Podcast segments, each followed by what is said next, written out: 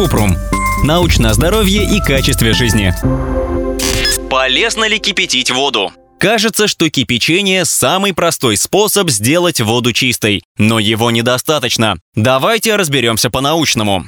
Кипячения недостаточно. Кипячение убивает паразитов и микробов, но не справится с химическим загрязнением, тяжелыми металлами, нитратами, пестицидами и хлоридами. Они попадают в водопровод с полей, которые обработали химикатами и источных вод предприятий. Некоторые примеси в комбинации с хлором становятся еще вреднее. Например, диоксин. Он образуется, когда кипит вода, которая содержит побочные продукты хлорирования. Со временем повышенная концентрация диоксинов вредит иммунной и нервной системе, а также вызывает рак.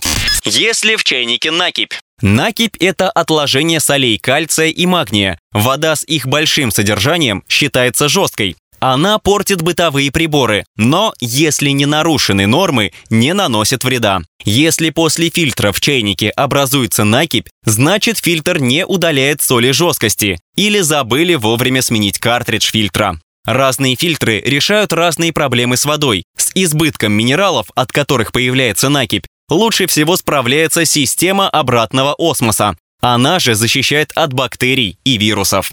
Фильтры-кувшины решают проблему неприятного запаха и очищают от хлора, органических примесей и тяжелых металлов, но от накипи обычно не спасают. Накипь и камни в почках. Считается, что если постоянно пить воду с накипью, у человека будет мочекаменная болезнь. Пока сложно сказать, насколько это утверждение правильно. Все зависит от концентрации магния и кальция в каждом отдельном образце воды. Кроме того, нужно больше исследований. Можно кипятить повторно. От многократного кипячения вода приобретает неприятный привкус. Нет исследований, которые доказывают, что повторное кипячение воды сказывается на здоровье человека.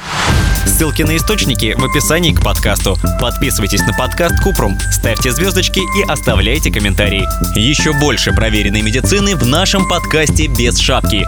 Врачи и ученые, которым мы доверяем, отвечают на самые каверзные вопросы о здоровье. До встречи!